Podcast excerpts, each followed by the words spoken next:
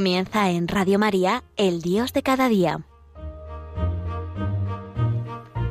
Desde la Archidiócesis de Toledo nos acompaña el Padre Luis Lucendo.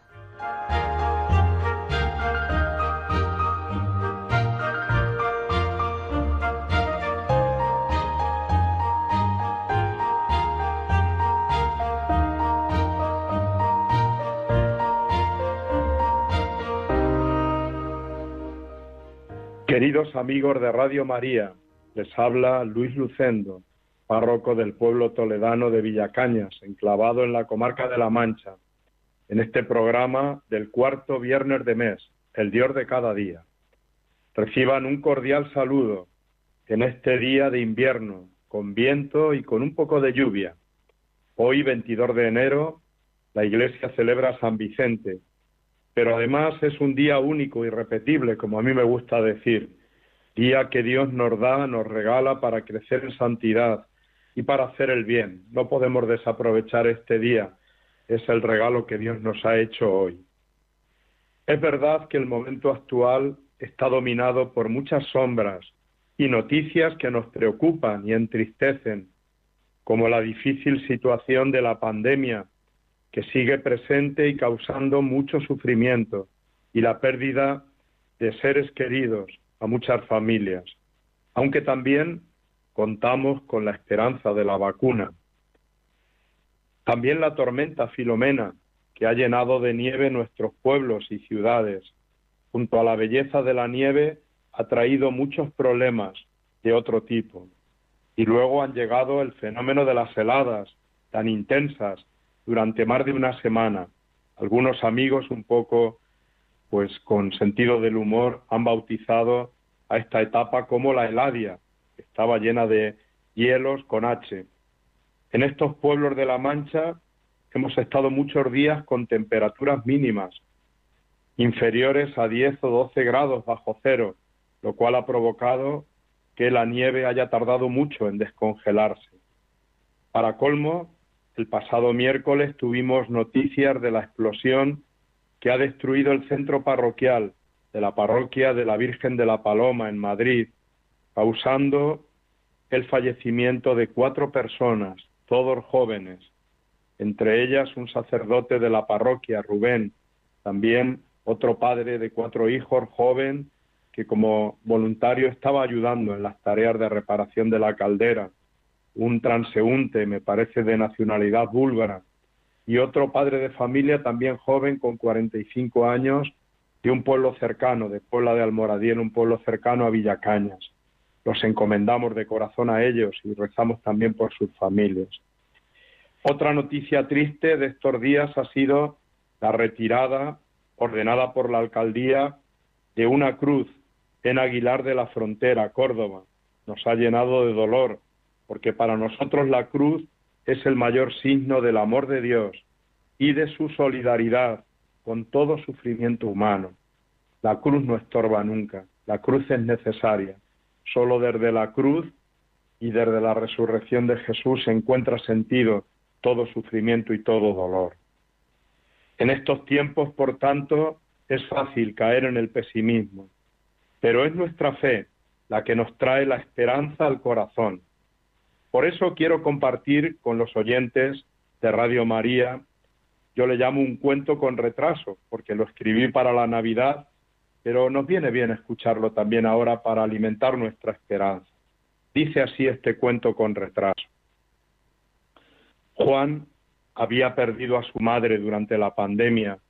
Era un dolor que de vez en cuando ensombrecía su corazón. Pero esa tarde había decidido salir de casa a dar una vuelta por el pueblo. La pandemia y las nuevas medidas sanitarias provocaban que las calles de Villacañas estuvieran más vacías que otros años. Todos iban con mascarilla y se saludaban desde lejos con un tímido feliz Navidad. Juan llevaba mucho tiempo sin entrar en el templo, pero esa tarde, sin saber por qué, entró en la iglesia parroquial que estaba abierta no había nadie allí. Se acercó al altar mayor y miró de reojo la figura del niño Jesús acostado en el pesebre, entre María y José. Con extrañeza le pareció que el niño le sonreía con cariño. En sus adentros sintió una ternura especial y de sus labios brotó una oración espontánea. Señor, soy uno de tantos que se ha alejado de la fe. Sí, cuando era niño venía a catequesis, pero ya he olvidado muchas cosas. Tras la primera comunión me alejé de ti. La fe era para mí algo del pasado, un peso que me impedía disfrutar de la vida, una tradición de mis padres que ya no me decía nada. Es verdad que regresé sin mucho convencimiento para casarme, pero mi matrimonio también ahora está pasando una crisis y no sé cómo superarla. Mis hijos están la mayor parte del tiempo fuera y casi por la pandemia no hemos podido vernos. Pero ahora siento en mi corazón mucha paz mirando el Belén y me ha hecho preguntarme, ¿quién es este niño? ¿Eres de verdad el Hijo de Dios? ¿Tienes un mensaje que decirme a mí que camino por senderos tan alejados de ti? Juan sintió en su corazón una voz que le dijo, Te estaba esperando, tú eres muy querido para mí, por ti nací un día en Belén, yo soy Dios y hombre. Un día nací en medio de la noche y del frío para ser compañero de camino de todos los seres humanos, especialmente de los que más sufren. He venido para enseñar a amar de verdad y para traer la esperanza. Querido Juan, te quiero decir que junto a la cama del hospital donde murió tu madre, allí estaba yo. No murió sola. La tomé de mi mano para traerla al cielo. Juan se quedó extrañado, miró a su alrededor por si había alguien, pero la iglesia seguía tan vacía como cuando entró. Su corazón comenzó a llenarse de una alegría inexplicable. Salió del templo haciendo como un garabato, como señal de la cruz. Cuando llegó a casa buscó una vieja imagen del niño Jesús que su madre les había regalado el día de su boda pero que ya llevaba demasiados años olvidada en un cajón. La puso en el mueble del comedor y la besó. Luego besó a su mujer, que se quedó extrañada por ese gesto de cariño tan inusual en los últimos tiempos, y llamó a sus hijos por teléfono para decirles, Hijos, os quiero, os querré siempre, feliz Navidad.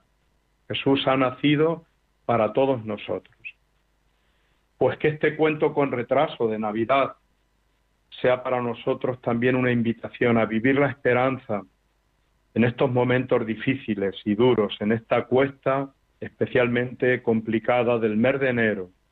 Cristo nos trae también a nosotros la esperanza, como se la trajo a Juan, el protagonista de este cuento. Cristo nos anima a seguir adelante, a saber que toda nuestra vida todos nuestros sufrimientos, nuestros dolores, nuestros problemas, son al final para nuestro bien, si lo sabemos vivir desde Él, que Él nos acompaña, que Él está junto a nosotros. Y también está junto a nosotros nuestra Madre, la Virgen María. Ella no nos deja. Tenemos que vivir todos los momentos de nuestra vida, especialmente las dificultades, cogidos de la mano de María. Por eso en esta pausa musical nos encomendamos a ella escuchando un tema de la cantante argentina Atenas, que se titula Contigo María.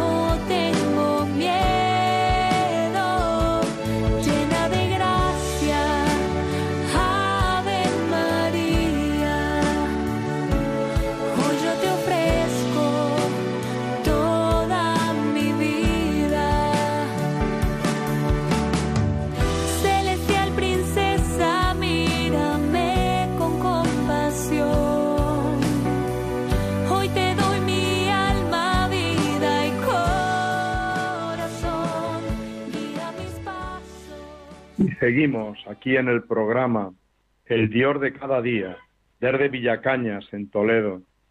Lo hacemos en este cuarto, cuarto viernes de mes. Este domingo la Iglesia va a conmemorar el Domingo de la Palabra de Dios, la Jornada de la Palabra de Dios, que fue instituida por el Papa Francisco para que caigamos en la cuenta de la importancia que tiene la palabra de Dios, de la suma importancia que tiene. Antes de ayer tuvo lugar la toma de posesión del nuevo presidente de Estados Unidos, John Biden. Me llamó la atención la Biblia sobre la que realizó el juramento, que fue sostenida por su esposa. Esa misma Biblia ha sido esencial en otras ceremonias de juramento de la familia, como las ceremonias de juramento del mismo Biden como senador y también como vicepresidente. También la usó su hijo Bo cuando juró su cargo como procurador general. Era una Biblia grande, de 15 centímetros de lomo más o menos, que los ha acompañado en los últimos 50 años.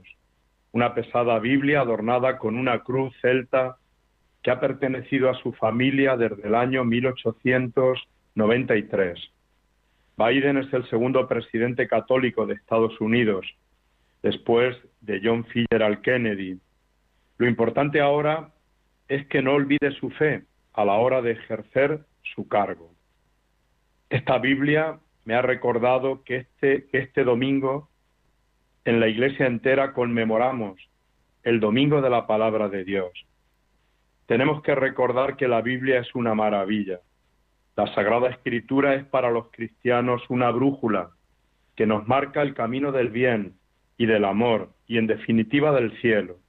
Es un espejo en el que nos miramos para saber quiénes somos, porque la historia de la Biblia, la historia de la salvación, es también nuestra historia. Y es una carta de amor de Dios, rubricada con una tinta muy especial, la sangre de su Hijo Jesucristo derramada por nosotros en la cruz. En esta jornada sobre la Sagrada Escritura quiero compartir este precioso decálogo sobre la palabra de Dios, extraído del documento sobre el sínodo de la palabra. Dice así, primero, la Biblia es el libro de un pueblo y para un pueblo, del pueblo de Israel, pero también del pueblo cristiano. Segundo, la plenitud de las escrituras es el amor. Tercero, la palabra de Dios es una brújula que indica el camino a seguir. Cuarto, la escucha amorosa de la palabra de Dios lleva siempre al servicio desinteresado hacia los demás. Quinto, la escucha auténtica de la palabra de Dios es obedecer y actuar, es hacer florecer en la vida la justicia y el amor. Sexto, la Biblia nos presenta el soplo del dolor, sale al encuentro del grito de los oprimidos y del lamento de los infelices. Séptimo, mediante el amor y la veneración a la palabra de Dios, las iglesias y comunidades cristianas viven una unidad real, aunque imperfecta. Octavo, la Sagrada Escritura se ha convertido en una especie de inmenso vocabulario es el atlas iconográfico. El Evangelio fue la lengua materna de Europa. La Biblia es el gran código de la cultura universal. Noveno. La Sagrada Escritura tiene pasajes adecuados para consolar en todas las situaciones y a todas las condiciones humanas. Y décimo, es necesario traducir a gestos de amor la palabra de Dios escuchada y orada, porque sólo así se convierte en creíble el anuncio del Evangelio. Y es que, queridos hermanos, la palabra de Dios nos lo dice así, la misma Sagrada Escritura. Es más dulce que la miel de un panal, más que el jugo de los panales. Es antorcha para mis pasos, luz en mi sendero. Es como el fuego y como un martillo que golpea la peña. Es como lluvia que empapa la tierra, la fecunda y la hace germinar. Es viva y eficaz, más tajante que espada de doble filo. Penetra hasta la división entre alma y espíritu, articulaciones y médulas, y discierne pensamientos y sentimientos del corazón. Cada uno tenemos una serie de textos bíblicos favoritos. Seguro que los que me estáis escuchando tenéis algunos textos que son muy queridos para vosotros. Yo os digo algunos de ellos. Lo que pasa es que cada vez que leo la Biblia me encuentro pues con otros muchos que me encantan. Pero por ejemplo, por decir algunos, el capítulo 15 del Evangelio de Lucas, las parábolas de la misericordia, entre ellas la reina de todas las parábolas, la parábola del Hijo pródigo del Padre misericordioso. El capítulo 8 de la carta a los romanos, donde se nos dice que nada ni nadie puede apartarnos del amor de Dios manifestado en Cristo Jesús. Y también, como no, el capítulo cuarto de la primera carta de San Juan. Dios es amor, ese es el mensaje. Yo te pregunto también, ¿cuáles son para ti tus textos favoritos de la Biblia? Te animo a amar y a leer la Biblia, no te defraudará. Y volviendo a la toma de posesión de Biden, decir que estuvo llena de referencias a Dios. Aquí quizá en España hubiera sido eso impensable, jurar ante una Biblia y referirse a Dios, orar en diversos momentos de la toma de posesión. Pero hubo un momento también muy hermoso, que es el cántico de un negro espiritual, sin Gras, sublime gracia del Señor. Por eso vamos a pedirle hoy al Señor también esa gracia para nosotros, que experimentemos su gracia siempre, su amor, su misericordia. Y nos vamos a quedar ahora en esta pausa musical escuchando la versión en español de este negro espiritual, sublime gracia del Señor. Le pedimos al Señor que nos, que nos dé su gracia y nos dé fuerza para vivir con su gracia todos los avatares de nuestra vida.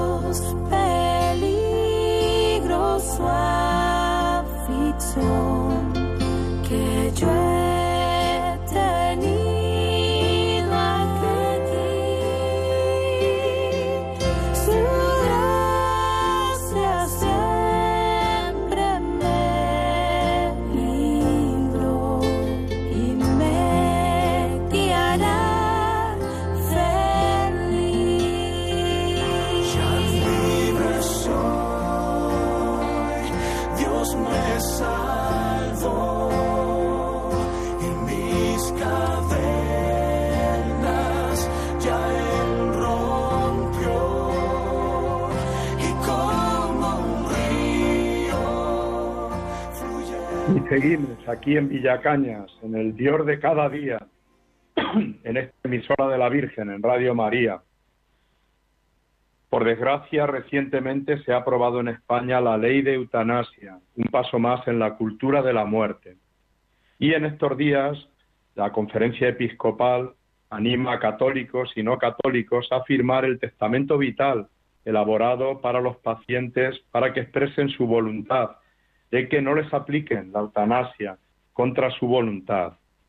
Y quiero leer aquí ese testamento porque resume cuál es la postura cristiana en este tema.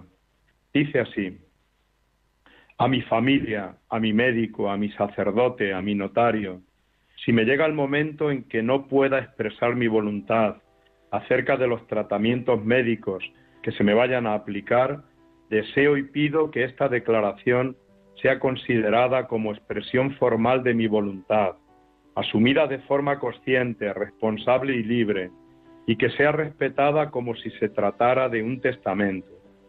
Considero que la vida en este mundo es un don y una bendición de Dios, pero no es el valor supremo y absoluto. Sé que la muerte es inevitable y pone fin a mi existencia terrena, pero creo que me abre el camino a la vida que no se acaba junto a Dios por ello, yo, el que suscribe, pido que si por mi enfermedad llegara a estar en situación crítica y recuperable, no se me mantenga en vida por medio de tratamientos desproporcionados, que no se me aplique la eutanasia, ningún acto u omisión que por su naturaleza y en su intención me cause la muerte, y que se, se me administren los tratamientos adecuados para paliar los sufrimientos. Pido igualmente ayuda para asumir cristiana y humanamente mi propia muerte. Deseo poder prepararme para este acontecimiento en paz, con la compañía de mis seres queridos y el consuelo de mi fe cristiana, también por medio de los sacramentos. Suscribo esta declaración después de una madura reflexión y pido que los que tengáis que cuidarme respetéis mi voluntad.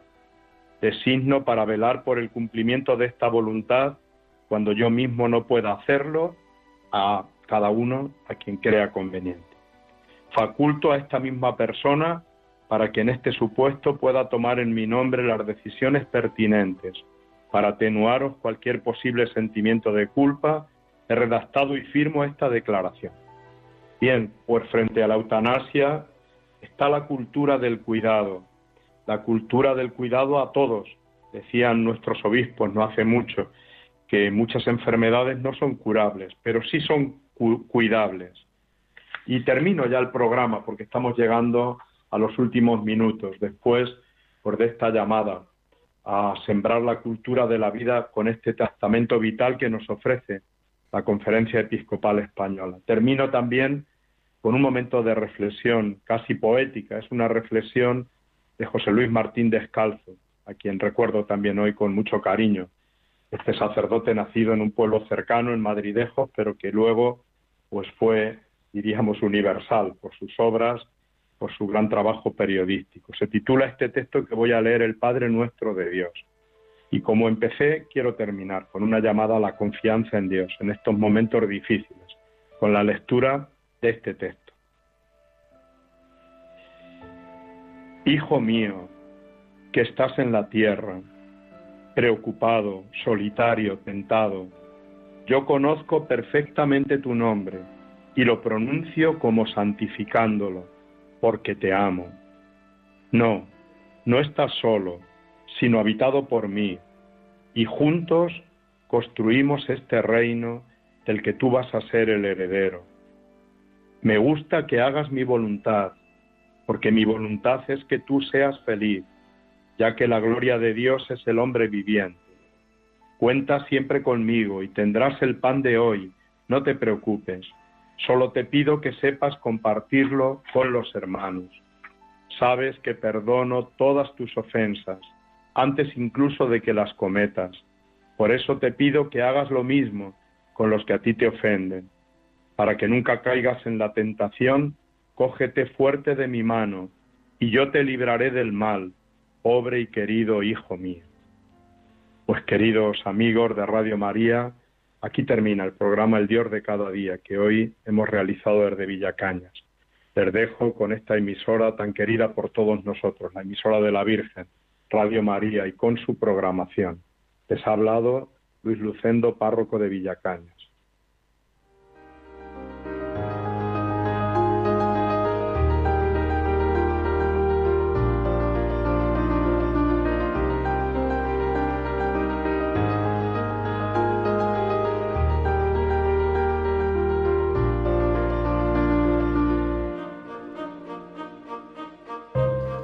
Finaliza en Radio María, El Dios de cada día, dirigido desde la Archidiócesis de Toledo por el Padre Luis Lucendo.